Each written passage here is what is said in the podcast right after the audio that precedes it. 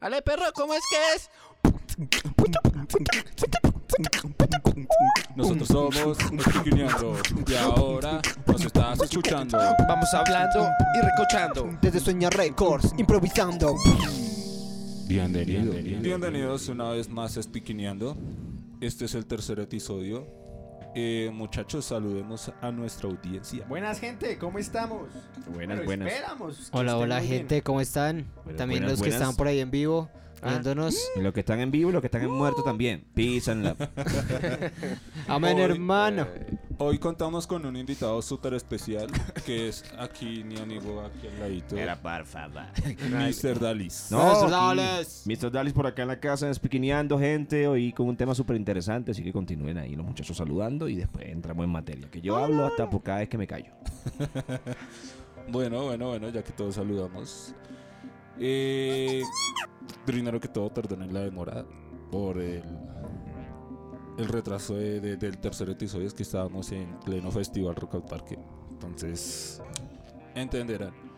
Aprovechando el tema de la música, vamos a empezar a hablar sobre conceptualismo, podríamos decirlo así. Muchos, eh, lo que es un hito en, en la música.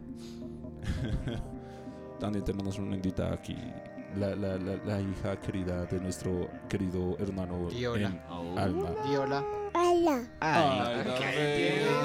Ya, ya, apague, apague y vámonos, ya. Eso, No, eso se nos dio las un día de crónica con tanta. Nos quitó el rating, pa. No, Baila, man. ya, ya solo por ella no se escucha. Ok. Bueno, retomando, vamos a hablar de un tema que es muy, digamos, raro de ver ahorita, pero antes era muy, muy, muy especial hacerlo. Vamos a hablar de álbumes conceptuales. ¿Qué son los álbumes conceptuales?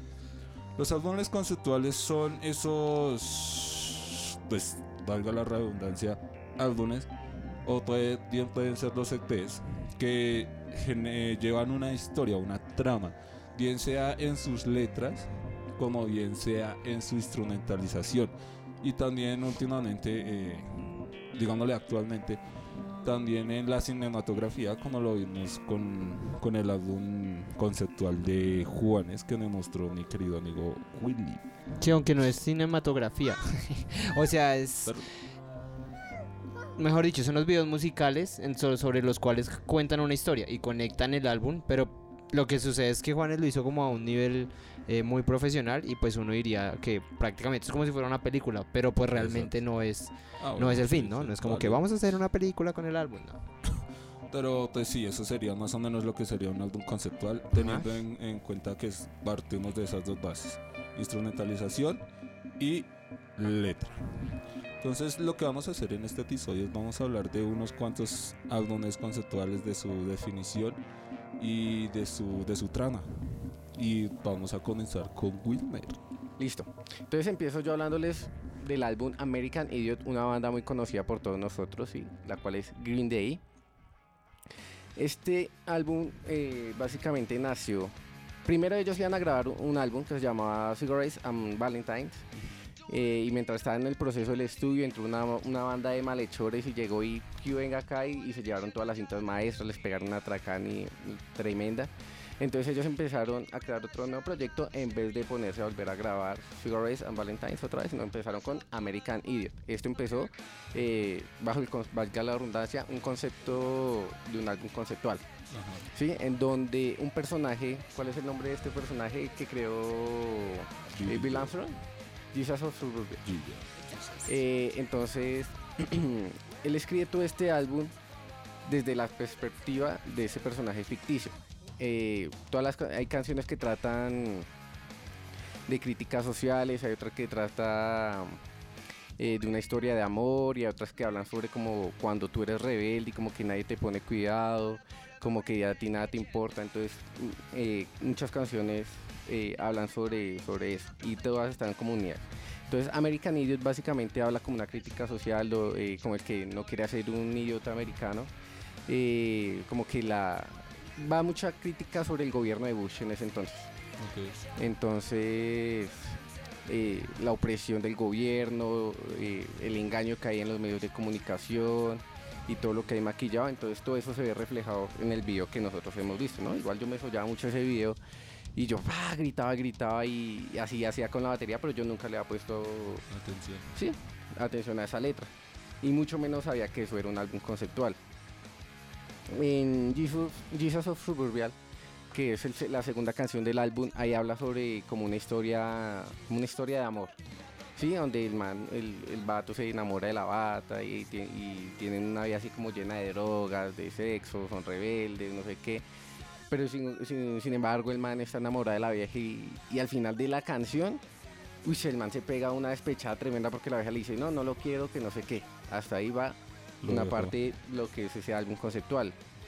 Eh, está esta canción que se llama Holiday o Boulevard of Broken Dreams, que ahí habla como cuando tú te sientes eh, como solo, vas caminando, mm, lo- no te importa nada. Sí, entonces eh, eh, Jesus Suburbia, que es como el personaje ficticio de Bill Armstrong, eh, dice eso, ¿no? Es un personaje que odia a la sociedad, que odia el sistema, que no sé qué, que es todo emo, etc. Eh, y bueno, hay muchas más. Hay una que se llama Extraordinary Girl que vuelve y retoma el tema de la nena, Ajá. de la nena que cantaba en la segunda canción, eh, la que quedó despechada, ¿no? Entonces habla como bien de ella y todo el rollo. A mí me gusta mucho esta que, que dice Wake, eh, Wake Me Up When September Ends porque habla sobre la misma chica, ¿sí? El man todavía está despechado y tiene la ilusión de que, de que pues todavía puede lo- eh, tener algo con ella eh, al, al final del, del camino. Ajá. Eh, y por última, eh, habla ya cuando se llama Western Name. Habla ya como que no pasó nada, como que al final del despecho pues el man se tuvo que olvidar de la vieja, eh, Bor quemó las fotos, ya no le importaba ni se acordaba de ella. Entonces ese es el hilo del álbum conceptual, básicamente American Idiot. De diferentes facetas, ¿no? Está como lo, lo social, el amor y como la rebeldía que tiene como ese, ese joven no solo americano, sino en todo el mundo, ¿no? Como Sí. que como cuando uno se siente Despechado. no solo despechado, sino todo, todos esos sentimientos encontrados contra el gobierno, contra Ah, lo social, contra el amor, contra la rebeldía y todo eso unido. Entonces, Contra eso, la rebeldía. Sí. Contra Bueno, todo. Soy tan rebelde que voy contra la rebeldía. Soy un rebelde revoltoso. Entonces es como el hilo del álbum conceptual American Idiot, básicamente. Mm, Ok. ¿Cuándo fue lanzado el álbum? Ese se lanzó en septiembre del 2004. O sea, ya, uh, estoy viejo, maldita sea. Todos somos ya cuchos. Ya. ¿Cuántos años? Unos más que otros. Mm, ¿Qué? Unos. Oh, unos Ya empezaron a zumbarle al negro. Ya empezaron a zumbarle No, al no, negro. ¿15 años? No, 2004 no, al 2019 son Sí, 15, 15 años. ¿Qué edad tengo yo? Juzguen ustedes. No, no. No, nadie va a juzgar. No me importa. Na- nadie va a juzgar. No. No, no. Ese álbum era una. Ese álbum era una. Papá, una chimba. Es- es- Sí, es- sigue siendo un, un- un álbum muy, muy icónico para los que les gustan el rock y digamos para nuevas gener- generaciones que vayan entrando al tema del rock. No se dejen influenciar por las malas lenguas. Sí, yo, yo creo que más para nuestra generación. que Nuestra generación lo dice así como- Sí, ah, ya estamos escuchando. Está ruco, Para mi generación, así, cuando yo, sí, en esta época. en mi época. Como si era así hace. No, parce, 23 años. ¿Cuántos usted? 23. Pero, pero no, pero, la, la- la- pero me refiero más Ah, que ok. a las nuevas Ah, generaciones. Sí, ya. Que tranquilo, Ah, tranquilo. ¿Alcancen a qué? El anciano, el anciano. Alcancen a conocer las bandas. Alcancen a conocer Claro, las bandas. obvio. o sea, ya- Quizás sí, quizás haya personas que, que exploren y busquen de dónde viene lo que está sonando hoy. Sí, ahí, pero son pocos. Son muy pocos los que son así, bueno, que les gusta de repente Led Zeppelin. O sea, la gente muchas veces cae, cae en eso por farándula, pero realmente no saben el concepto. Comenzar esa gente que usa las camisetas por Bueno, eh, ya pasando de, de ese super rebeldía a la rebeldía y del despecho, entremos un poquito más a la depresión. Pues no depresión, pero sí. No, pero las canciones de Green Day eran todas depresivas. La banda se caracterizaba así por ser toda emo. Pues nomás Pues la carátula de ese Esta- álbum, esto- ¿no? Esto sería algo. La carátula del álbum es Es como una una, granada. una, Una granada. mano, pero sí, pero la granada es como un corazón. Un corazón, y sí. está así sangrando. Y... Cuando me peinaba así. Así. O, o, o es un álbum de emos o de carniceros, pero. eh, Ahora Profundo dolor. con Willy. Bueno, yo quiero, yo quiero hablar sobre un álbum que fue uno de mis favoritos en, bueno, hace ya años. Eh, ese álbum fue lanzado en el 2009. Y... No, pero déjame, déjame No, no, entrar. No, no lo presione, bro. Deje lo que quiera Sí. hablar. Eh, fue lanzado en el 2009 Y más ¿cómo o te menos sientes con eso? me siento me siento incómodo porque me falta una Es espalda. terrible. ¿Qué banda? ¿Qué año? ¿De qué color tienen los pantalones del tipo? Cuéntanos. O sea, lo que hable, bro. Uno tiene un proceso lento, Ay, otro ¿tú muy- por qué eres así? ¿Cuántas hojas usó para escribir No, las canciones? no, no, no. ¿Cuándo? ¿Cuándo murió el tipo? Debes amarnos, debes amarnos. Bueno, ya, porque ya. no. La Ya, mamá, la. Wilmer no lo presionaste. ¿Cuántos Grammys? ¿Cuántos Grammys? ¿Cuántos Ah, Grammys? ¿Cuántos Grammys? ¿Eres fan o no? Negro, ¿eh? ¿Fan o fake? Dímelo. ¿Fan o fake? Bueno, continuamos. Sí, no, sí, ya, siguiente, gracias. Muy amables. Está buena esa. ¿Fan o fake? En fin, bueno, eh, es un álbum del 2009 de, de una banda que se llama Reline K. Y mm, el álbum se llama Forget and Not Slow Down. O sea, como quien dice, olvida y no te detengas. Eh, hoy, voy- hoy lo trajimos a colación hablando de este tema. Y fue como, bueno, eh, ¿cuál- ¿de cuál álbum va a hablar cada uno? Y yo, ay, ¿qué, ¿de qué hablo? No, no sé, estaba pensando en hablar de, de colegiala, dile colegiala, colegiala, dime. co-". Y no, yo dije, no. y piense, sí, Pastor López, así al. Hasta la 100, quince. pero Hasta la sí, de, de Wilfrido. Como el merengue es tuyo por siempre, papá. Oye, traicionera. Ay, pero dije, no, no, no. Y, y Wilmer me, me dijo, ay, ese, ah, ese, ese álbum que usted escuchaba cada rato. Casi no nos acordamos y cuando me acordé dije, nos pusimos a mirar letras. Y definitivamente nos dimos cuenta que era un álbum conceptual eh, porque hablaba todo eh, sobre el tema de, de cuando el, el- el man, o sea, el vocalista de, de Relay K, Matt eh, rompe con la novia. Él rompe más o menos en el 2008, a finales. Y entonces se encierra como tres meses a, a- a escribir, a escribir, a escribir. Y lo, y lo chévere del tema es que él empieza a abordar em, esa situación desde diferentes aspectos. Y entonces cada canción toca un aspecto. Pero en, en general es como el... eh, en la vida hay tropiezos, en la vida hay cosas difíciles y hay que seguir adelante. De hecho, eh, en, en entrevistas ellos hablaban de que ese álbum tiene que ver mucho como con la música. Es decir, que muchas veces las canciones que, que- que los productores o los músicos ven como, como que en esta nos equivocamos o esta salió con tal error o le hubiéramos hecho esto, o sea, como las que no están perfectas, digámoslo así, eh, son las canciones que más ama al público. Entonces ellos decían como que eh, la vida es así, si la vida es no, no, no tiene que ser la perfecta, inclusive las situaciones difíciles o los errores, sí, son los que a la final te llevan a la, a la grandeza, a ser mejor, a crecer. Entonces lo importante no es eh, quedarse ahí estancado, sino eh, olvidar ¿sí? y seguir adelante como se llama el álbum. Entonces desde muchas perspectivas manejan esa área y, y la forma en que lo escriben y que lo transmiten y que está unido, porque varias de las canciones están unido- unidas, pues no solamente... Perdón, eh, no solamente en la letra, sino musicalmente, ¿sí? Entonces está terminando una canción y de hecho si tú tienes, eh, cuando yo lo escuchaba, cuando era joven y lo escuchaba, eh, lo- me di cuenta Cuando fue por eso, porque yo, yo recuerdo que una vez yo llegué y me puse eh, a escuchar el álbum, me puse los audífonos y simplemente sentía que seguía el álbum. O sea, como que no me di cuenta a qué horas cambiaba de canción. Cuando me di cuenta iba como en la canción 7. ¿sí? Y ellos hablan de eso, de que eh, ese álbum es precisamente eso, es como una reunión de canciones que a la final es solo una canción de 45 minutos. Tanto así que cuando eh, dieron el tracklist antes de, sacar el álbum habían canciones que no tenían nombre. ¿sí? Y, y también decían ellos de que pues en algún momento iban a tener un nombre, pero en ese momento pues no era, no era relevante eso.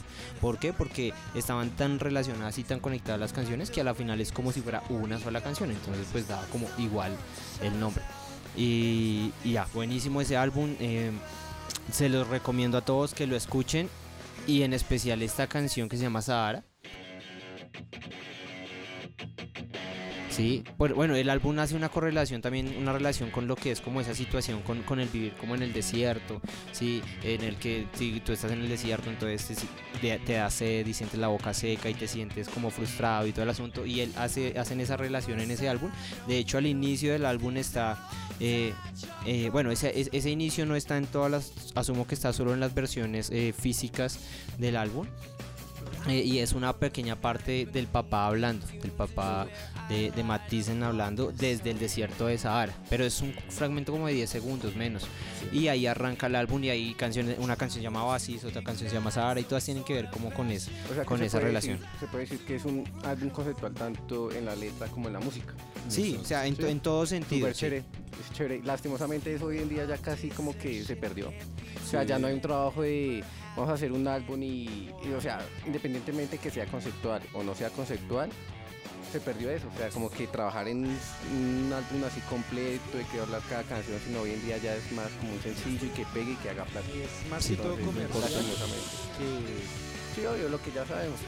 Lo que, que, que haga mover el cuerpo y la cabeza, si, si, si hizo mover eso, pero...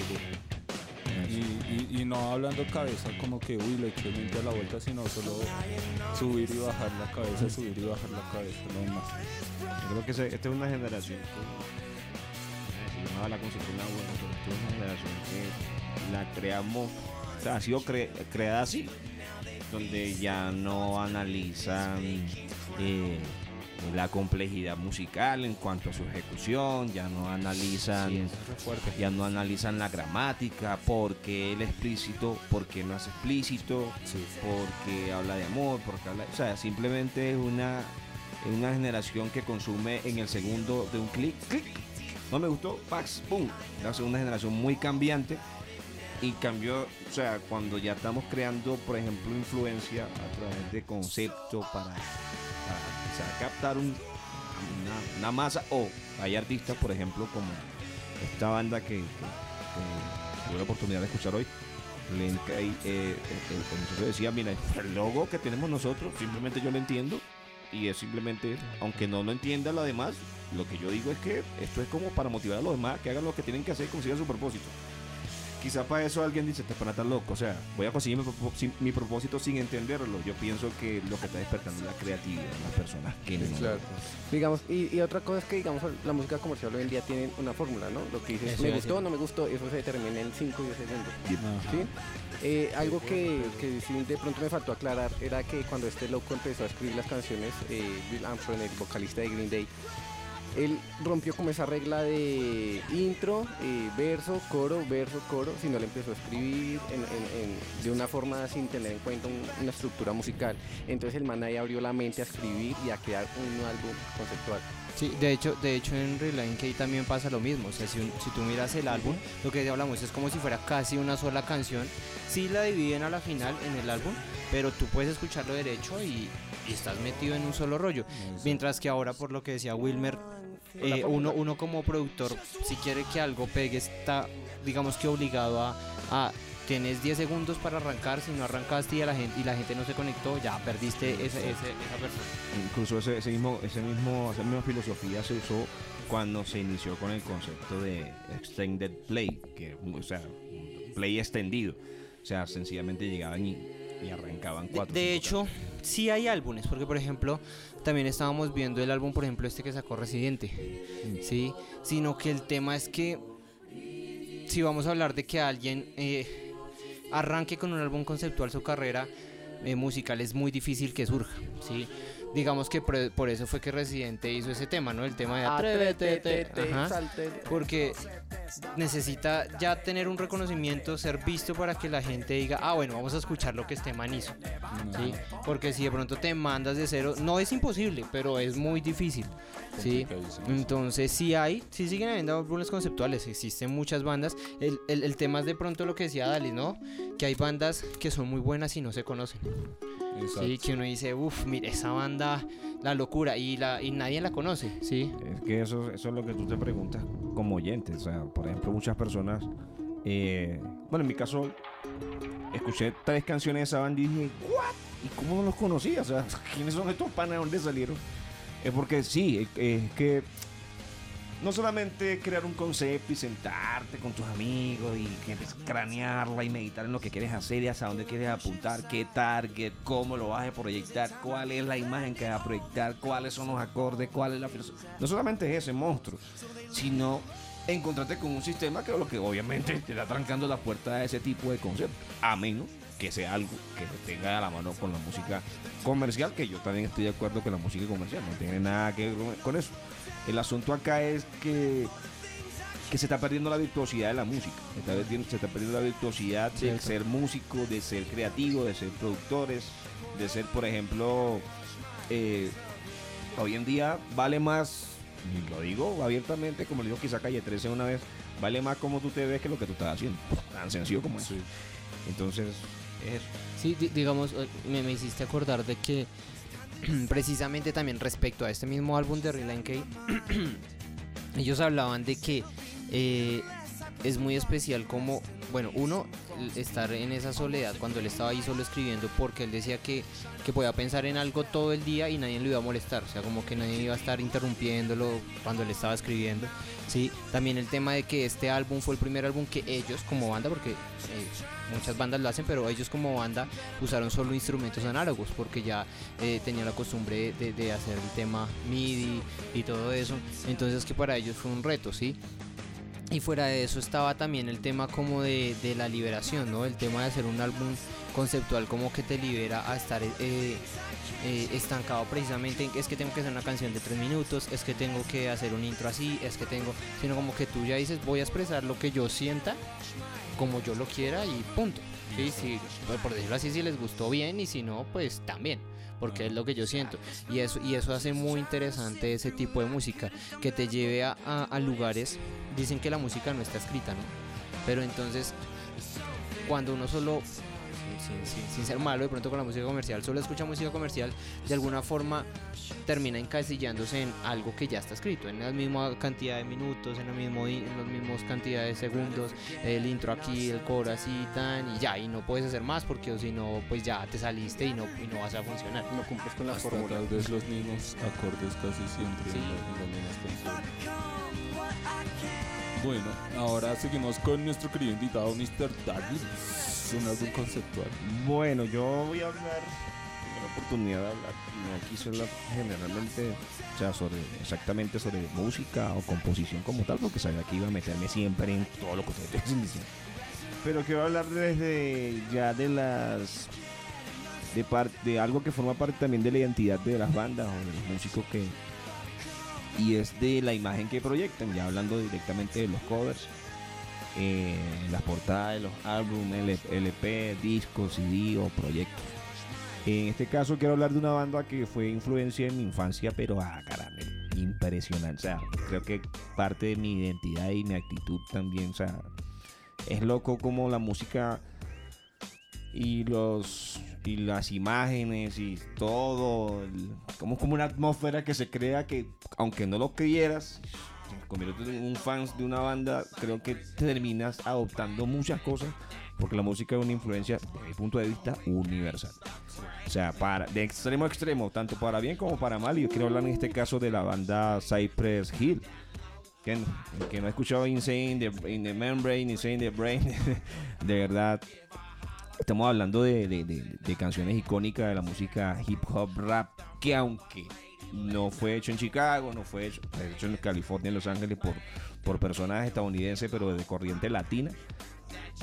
eh, fue, fue influencia, pero creo que a mayor, bueno, casi todos los raperos de los 90, raperos de los 90, 80, 90, que no escuchó. Ah, paila, yo no nací en esa época. el- el primer- Yo ya le o sea, yo ya Bueno, yo empecé, a, yo empecé a hacer hip hop en el 93. Tenía, tenía, do- 12, tenía 12 ¿Usted, años. ¿Usted en qué nació? Déjame, déjame hacer un 95. chiste. Así. Yo empecé a hip hop en el 93. Yo me allá. No, mentira. No, en el Ah, 93 sí. tenía 12 años y, y- y creo que el, el primer LP que escuché fue uno de El, el Cool J. Que tenía el lado de las canciones y el lado de la instrumental. Me lo rayaron. ¿Ah, sí? Sí, me lo rayaron y la persona que me lo rayó, bueno, no quiero decir qué es lo que pasó. En fin, el asunto acá. No, pero espérame, ese, ese dato me parece chévere porque no lo sabía. Venían, venían la canción, digamos, terminada y aparte Sí. las pistas, digamos en los así. 90 se hacía así. Qué nivel. Por ejemplo, eso es algo que yo El no el sabía side- que el se hacía. el el lado A eran las canciones. Eran 3, 4, 5, 6 canciones. Y al, al lado B eran todas las instrumentales. En un Y para en que, el mismo bueno, LP. pregunto, ¿y cuál era el fin? Que uno el fin era que los encima? fans se aprendieran las canciones y las cantaran en los conciertos. Uy, eso está re loco. Sí, mano. Incluso de ahí fue que empezó. Actualízate con Eso Dani. era para, para fomentar más la cultura, la cultura hip ¿Y hop. tú, tenías, incluso- ¿Y tú tenías el CD? No, LP, No, no, LP. Incluso hay una banda, eran cinco pelados, que eran cuando, creo que eran, eran antes, Wilmer pregunta que si era así y él está diciendo lado A, lado B. bueno, no sé. Le da la vuelta al sí, sí. ¡Hola, bubu! No, no, no, no. El asunto aquí es, incluso había una, una- un, un LP que eran, que estos panas eran antes de Chris Cross, imagínate. Se llamaban Another Black Creation. Amén. Eran cinco negritos así, pana, y tenían un corte así, platabanda así como genial, como el príncipe del rap y bragas y grafiteadas. Era impresionante. Había una canción que me encantaba mucho, se llamaba Aisha. Era una princesa, cuento ahí, pero en fin. De lo que quiero hablar es de Cypress Hill, que desde el del año nove- 91 hasta hoy, esos panos no han cambiado el concepto visual. Siempre tiene que ver con escara- cala- carabela, fósiles, eh, eh, eh, lugares Huesos. oscuros, huesos, templos. Siempre han manejado de alguna manera así un poquito el ocultismo dentro de la, parte Sí. visual, pero, pero terri- O sea, más de una vez han visto la carabela gigante con, con la, con la matica de cannabis en la frente del, del fósil. Y su música se ha cambiado mucho del, de- de- del el primer disco. Claro, ya nos estamos encontrando con, con, canciones como Trouble, que ya es rock o hardcore rap, que la vaina es con banda y son canciones donde ya no es solamente el chanteo rapero de- del gangueo de, de Los Ángeles, sino ya algo un poco más rock. Ellos siempre escucharon rock, pero visualmente, visualmente creo que han sido sea, una de las bandas que yo digo que ha mantenido siempre su parte visual, obviamente su concepto musical también. En cuanto a gramática, nunca han cambiado, son to- totalmente defensores de la manita. De la manita. Este, no, sí, es cierto, o sea. Pero sí. Eh, Sí, claro, y además que, eh, además de la música, eso también es un factor muy importante, ¿no? Lo que es, la- independientemente del género, eh, lo que es la portada, el estilo como ellos se visten, Lo visual. eh, lo que tú dices, el target, porque eso, por ejemplo, yo crecí con, con- bajo la influencia de mis hermanos del rock, entonces yo solía eh, utilizar unas, unas botas, yo tenía como 10 años y ya utilizaba botas punta de acero, entonces en el colegio me decían que yo era el, el diabólico del, del salón, que no sé qué, eso es importante porque eso es- Y ahora es reggaetonero. no, pero fíjate que ahorita habla- hablando de eso, ahorita lo que yo he visto, ya, ya hablando ya como productor y como, como artista también he visto y que se está fomentando de manera, pero pf, como si fuera una plaga, es que el concepto es no tener concepto. Es así.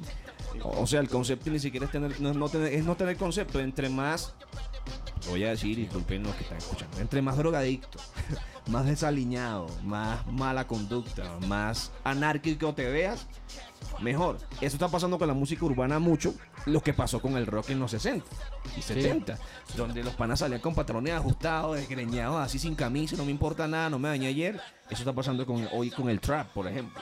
Los panas salen así con cara de que no han dormido ocho días. Y wow, esa es la portada del disco, así me veo, así me vendo. Porque ¿qué pasa? De que ya no se está cuidando eso.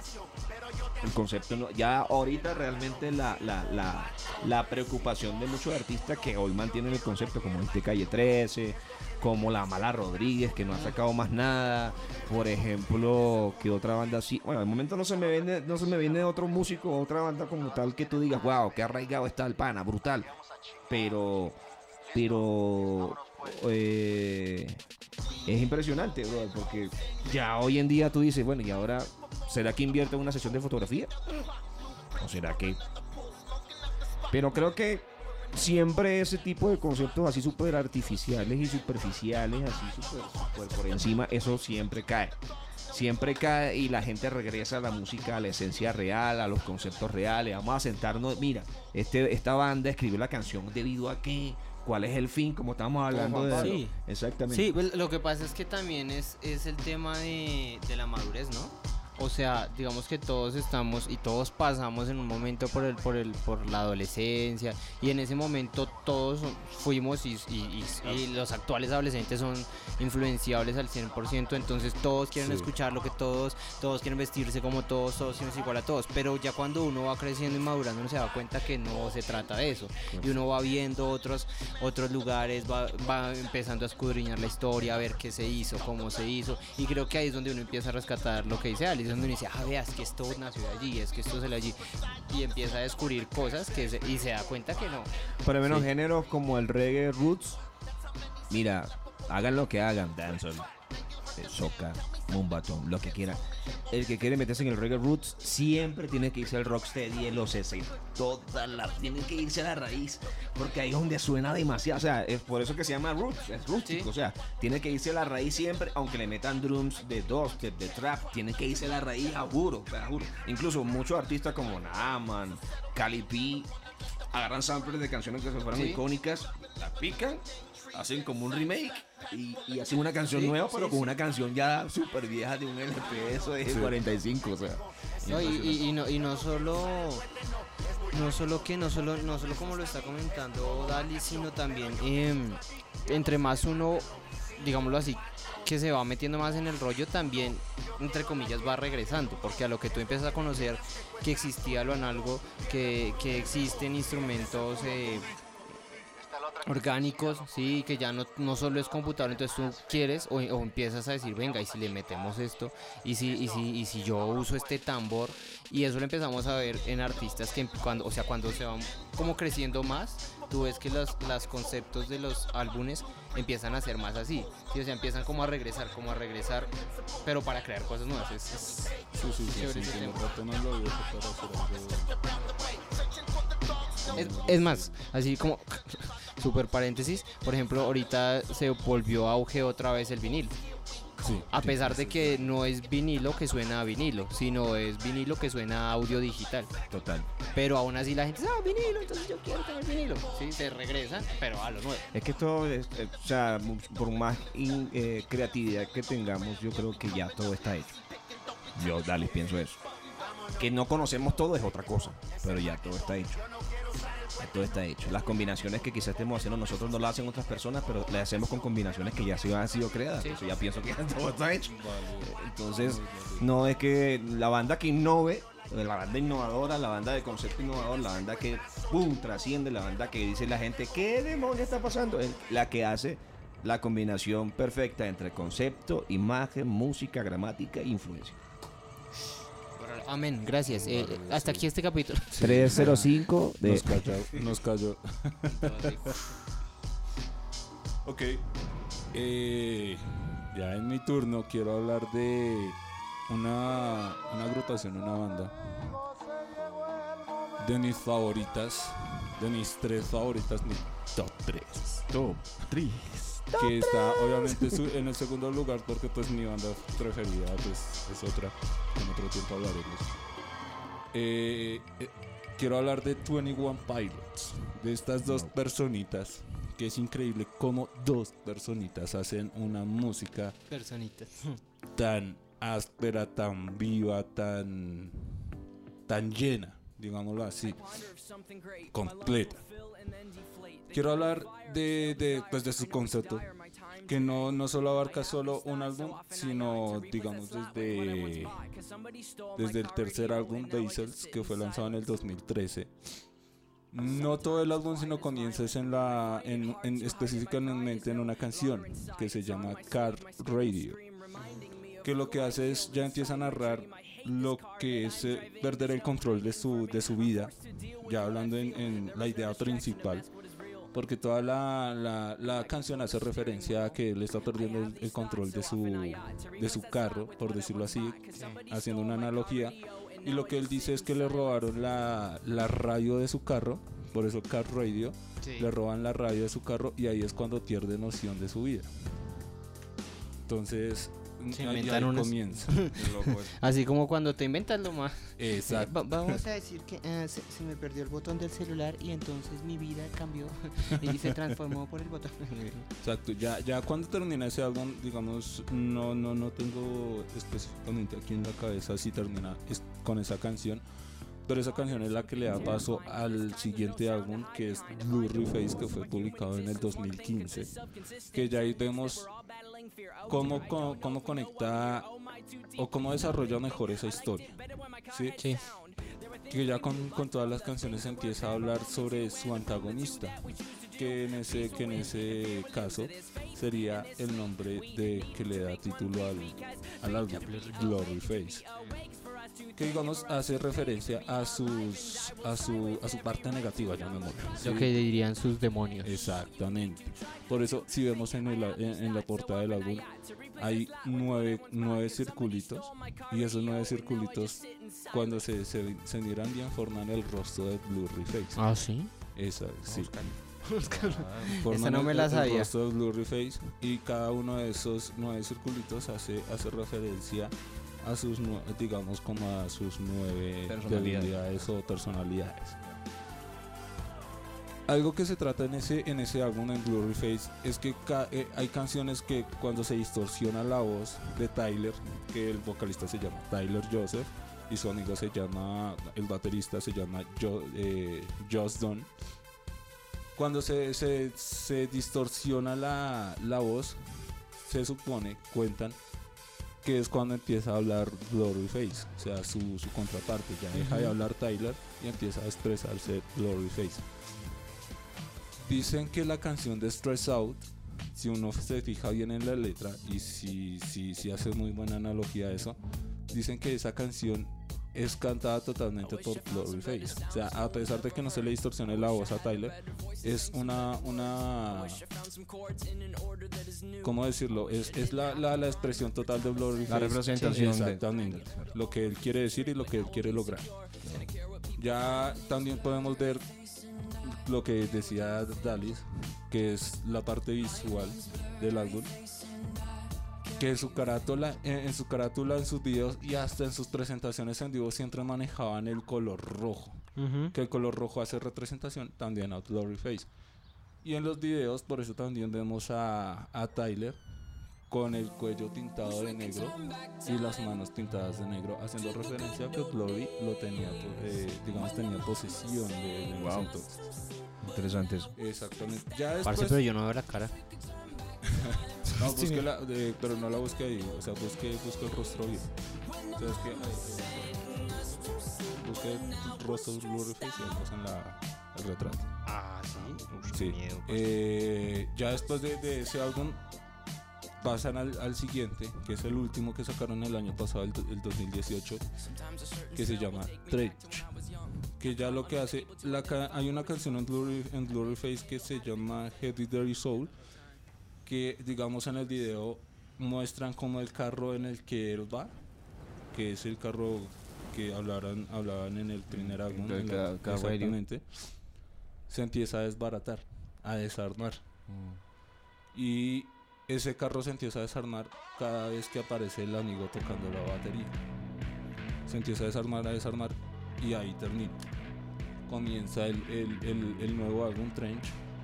Hay una canción, eh, Jump to It se llama, que comienza justo en ese mismo carro. en, eh, ya que no Ya desbaratado, des-. Y él empieza a cantar sobre ese, sobre ese carro Wow. y muestran a Tyler sacando del baúl una chaqueta con llena, lle- llena de cinta amarilla que en este caso ya el álbum hablando visualmente se llena de amarillo que es la representación de Tyler bien digamos el lado positivo de Tyler y entonces empieza y empieza y ahí es cuando empezamos a ver los obispos que son unos bueno en el video eh, son unos, unos ancianos con capas rojas, rojas haciendo referencia a Blueface, y él escapando de ellos. Y los hay, hay, una, hay una revolución, digamos, un grupo de revolucionarios que se llaman los banditos que son los que quieren ayudarla a escapar de, de las garras, digamos, del Blurry Face. Como una secta, una... una... Exactamente. Que ese grupo está dirigido o comandado por el amigo, por Josh Dunn, Claro. en, las, en, las, en, la- en la- en los videos.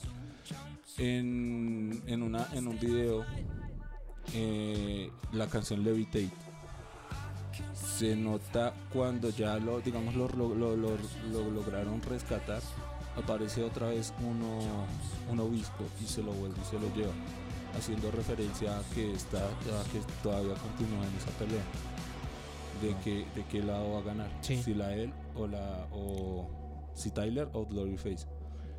Y una cosa interesante es que los obispos, sea, pero es que eso ya es un tema muy muy grandísimo Sí. que ya, ya toca es desenvolverlo mucho, que por eso es que es un- una vaina conceptual muy grande, porque los fans lograron hacer eso. Es que hasta eh, se supone que los obispos, esos nueve círculos que están en, en, en el- la carátula Sí. de, Gloryface, son los obispos. Mm, son nueve. Exactamente. Se llama Todo y ese tiene una grupo de los obispos se llama Nico, eh, se llama Nico and the Niners. Ah, Ahí yo creo, ahí es donde uno entra a pensar que hay, que hay dos, dos puntos. Uno de dos, o, o la gente es muy de buenas, o sea, le sale todo de chiripazo, Sí. o realmente la generalidad de las personas es, es absurda. No, yo pienso que... porque, porque, o sea, uno planearse eh, eso así, o sea, de verdad se requiere de tiempo, de, de dedicación, de sentarse, de componer, de fuera de eso de pensar, eh, como, ¿cómo le llaman eso? Como contrainteligencia, creo que le llaman, o sea, como pensar qué va a pensar el Sí. público para yo responder con otra cosa. Entonces yo sé que con este álbum va a pensar esto y cuando piense eso, entonces le mando el otro para que piense otra cosa y, o sea... ¿Y, y qué, hacía, qué hacían loco. ellos? Es algo súper interesante porque ellos cuando cerraron el álbum de Gloryface dejaron un, un, digamos, un, hicieron una publicación con un código, no, URL, que uno lo metía y aparecía un error, un error 404 que Sí, es sí, la sí. vuelta, pero hubo alguien que se puso a fijar bien en, en el código, o sea, aparecía el error y abajo aparecía otro código, así como el Sí, error. o sea, no lo cerró y ya. Exacto. Sí, no se puso a... no se puso a estudiarlo bien, aparecía unas letras en mayúsculas que si las quitaba, daba una iba para una página. Y empezaba a soltar toda la historia de, Uy, no, parce, de, sí estar muy de, chiflado. de vida. de, de lo que sería, eh, digamos, el concepto. que Sí, wow. De, de lo que sería el concepto del nuevo álbum, del nuevo álbum Trench. Es que eso es lo que yo digo, sí, ya es No, una pienso- planeación, claro. pero... Lo que pasa es que acá estamos hablando de, de- de un par de, de talentosísimos músicos que no creo que ellos solo estén contra el mundo. O sea, yo pienso aquí que hay una persona Claro. detrás ayudando. que tiene un- o sea, una persona, un, manager, hay una persona que está eh, encargada de, de- de- de- de ver cómo introduce todo ese concepto tan brutal y, y- y- y toda esa historia, porque, o sea, lo, lo que es interesante un concepto de una banda, o sea, no solamente es la música, que me parece súper brutal, sino, sino todo lo que hay detrás. O sea, Exacto. fíjate esa parte donde hay una generación que lo único que se mete en internet hace de todo, entonces de repente un código 404 y el que no pensó, el que piensa como la generación de ahorita dice, ah, no, un error, no, no, no, no, no sirve.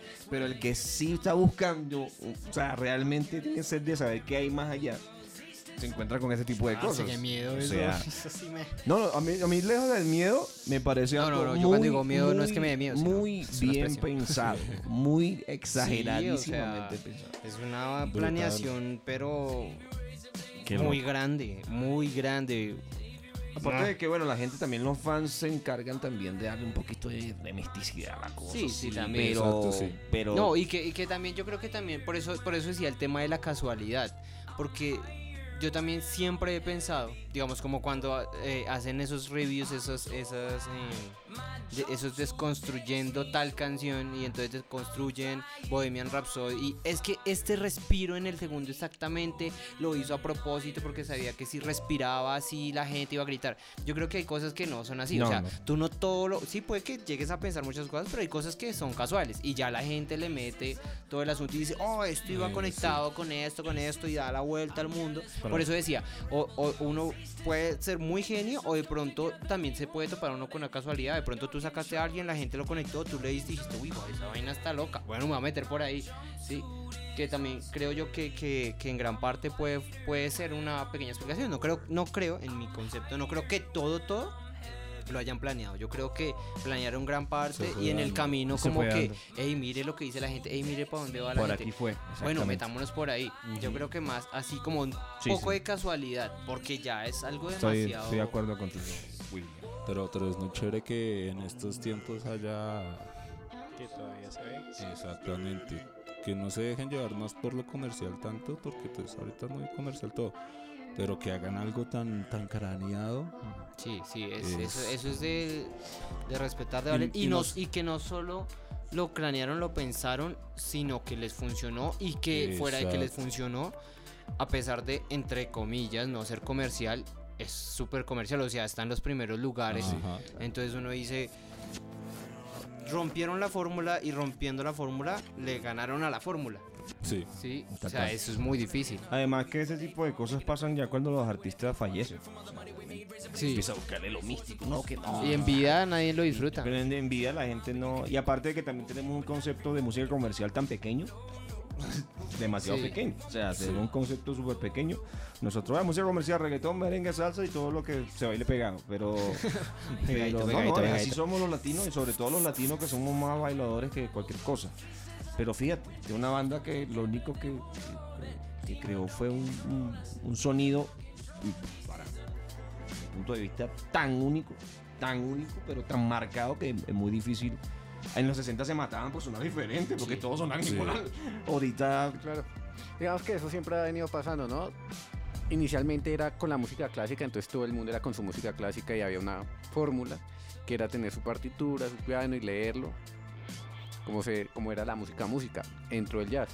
Eh, cuando era jazz eso no era... Sí era música obviamente, pero era música sin compás, que no tenía partitura, no había reglas. Y en ese entonces digamos que había eh, la misma controversia. Claro. Entonces digamos que genera, eh, de generación en generación siempre ha venido pasando eso. Sí, Lo bueno es que todo eso va quedando en la historia. Claro. La música comercial no va a quedar en la historia. claro, total. Totalmente. Sí, sí, aunque, aunque bueno, No ya- digamos que quedar- ese es un tema para, para otro, Sí. otro, otro episodio y deberíamos sí. de una vez dejarlo ahí planillado, que es el tema de la historia de la música, ¿sí? Sí. Y digamos dentro de ese, dentro de eso hay Ahí se como, traer galletas, como, por favor. como el apunte Galletas. es que precisamente eh, sí queda, a- al contrario de lo que dice Wilmer, yo opino que la, la, la música comercial sí queda en la historia. Porque, eh, de hecho, eso inclusive una vez se lo escuché al mismo, creo que J Balvin fue el que lo dijo, y eso que yo no, no soy amante de J Balvin, pero, pero es muy cierto, y es que la, cuando la música llega, la música comercial llega, en su momento es rechazada por todos Sí. después de pelear y de guerrear y de que todo el mundo se mate, ¿sí? unos contra otros, termina siendo aceptada por, otro- por todos. Y cuando ya es aceptada por, to- por todos, llega otro tipo de música que se vuelve la comercial y esta termina siendo la buena. Sí, entonces lo que usted decía, entonces primero la, esta, después fue el jazz y después todo el mundo armaba el jazz, pero entonces ya llegó el rock and roll y entonces ya, ya, nadie, le, ya nadie le gusta el jazz sino el rock and roll y, así, ¿sí? y después el dance y todo siempre ha sido Sí. como que esta la aman, la odian y después la aman, la odian, después la aman, la odian y termina quedando Exacto. como que a la final sí hace parte. No, claro, por supuesto. Lo que pasa es que no. mm, no considero de que. Bueno, por lo menos yo difiero de que no, no considero de que sea tan tangible. Como por ejemplo sentarse a escuchar un, disco de Doors, por ejemplo, ahorita. O sea, tú vas Doors y dices, por favor, este está, pues, estos panas están un cuento muy diferente. Eh, y sí, claro, obviamente, gente que todavía escucha Proyecto 1. Tun. Yo lo bailo. ¿Pero por qué? Porque los panas crearon un sonido. Fueron los primeros Sí. raperos que se les ocurrió rapear encima un Merengue, merengue comercialmente. Pero ya habían hecho eso. Sí. Lo había hecho Vico sí y lo había hecho Wilfrido Vargas en los 80. Y entonces, yo creo que. Nada. Yo creo que, amén. Bueno, eh, ya cerrando este capítulo, bueno, episodio, ya entendiendo lo que es un álbum conceptual, les dejamos esos álbumes que nosotros hablamos para que si los quieren escuchar, los puedan escuchar, si quieren averiguar más de la historia de ellos, averigüen, sería muy bueno. Y no siendo más, les damos gracias por habernos escuchado, Gracias por llegar hasta acá, si nos, si, si nos siguieran. Le damos gracias a Mr. Dales por habernos acompañado. Gracias por la invitación aquí a Speakineando, Speakineando, Speaking Speaking Spanish. Yes. Yes. Danos, danos tus redes. Bueno, Mr. Dalis lo encuentran en Instagram, arroba mrdalis, en Facebook, Mr. Dalis Music y en YouTube, Mr. Dalis Music. Atento con lo que se viene, de aquí a Soñar Records. Bendiciones. Eh, nosotros somos Speakineando, nos pueden encontrar en Instagram como arroba Speakineando. Nos pueden escuchar en diferentes plataformas de podcast como lo es Spotify, iTunes Podcast, Google Podcast, Anchor y SoundCloud para los que quieran escucharnos en diferentes. Recuerden que este podcast es grabado en los estudios de Sueña Records, nuevas instalaciones. Y si quieren más información, bien puedan eh, conectarse a las redes sociales de Sueña Records. Ah, ok, son ok. Las redes sociales en Instagram, arro- arroba suena rec. eh, Facebook Sueña Records. eh, en YouTube igual Sueña Records. Y. No, listo, ahí estamos. Bueno, entonces siendo no, no siendo más nos despedimos y nos vemos en el próximo episodio de Speaking Speaking. Adiósito. Chao, pues. Speaking. Paró. Amén, hermanos. Ay, no le di rec, dice Wilmer. Ay, sea de tú. Ah, ven. No, no le. No.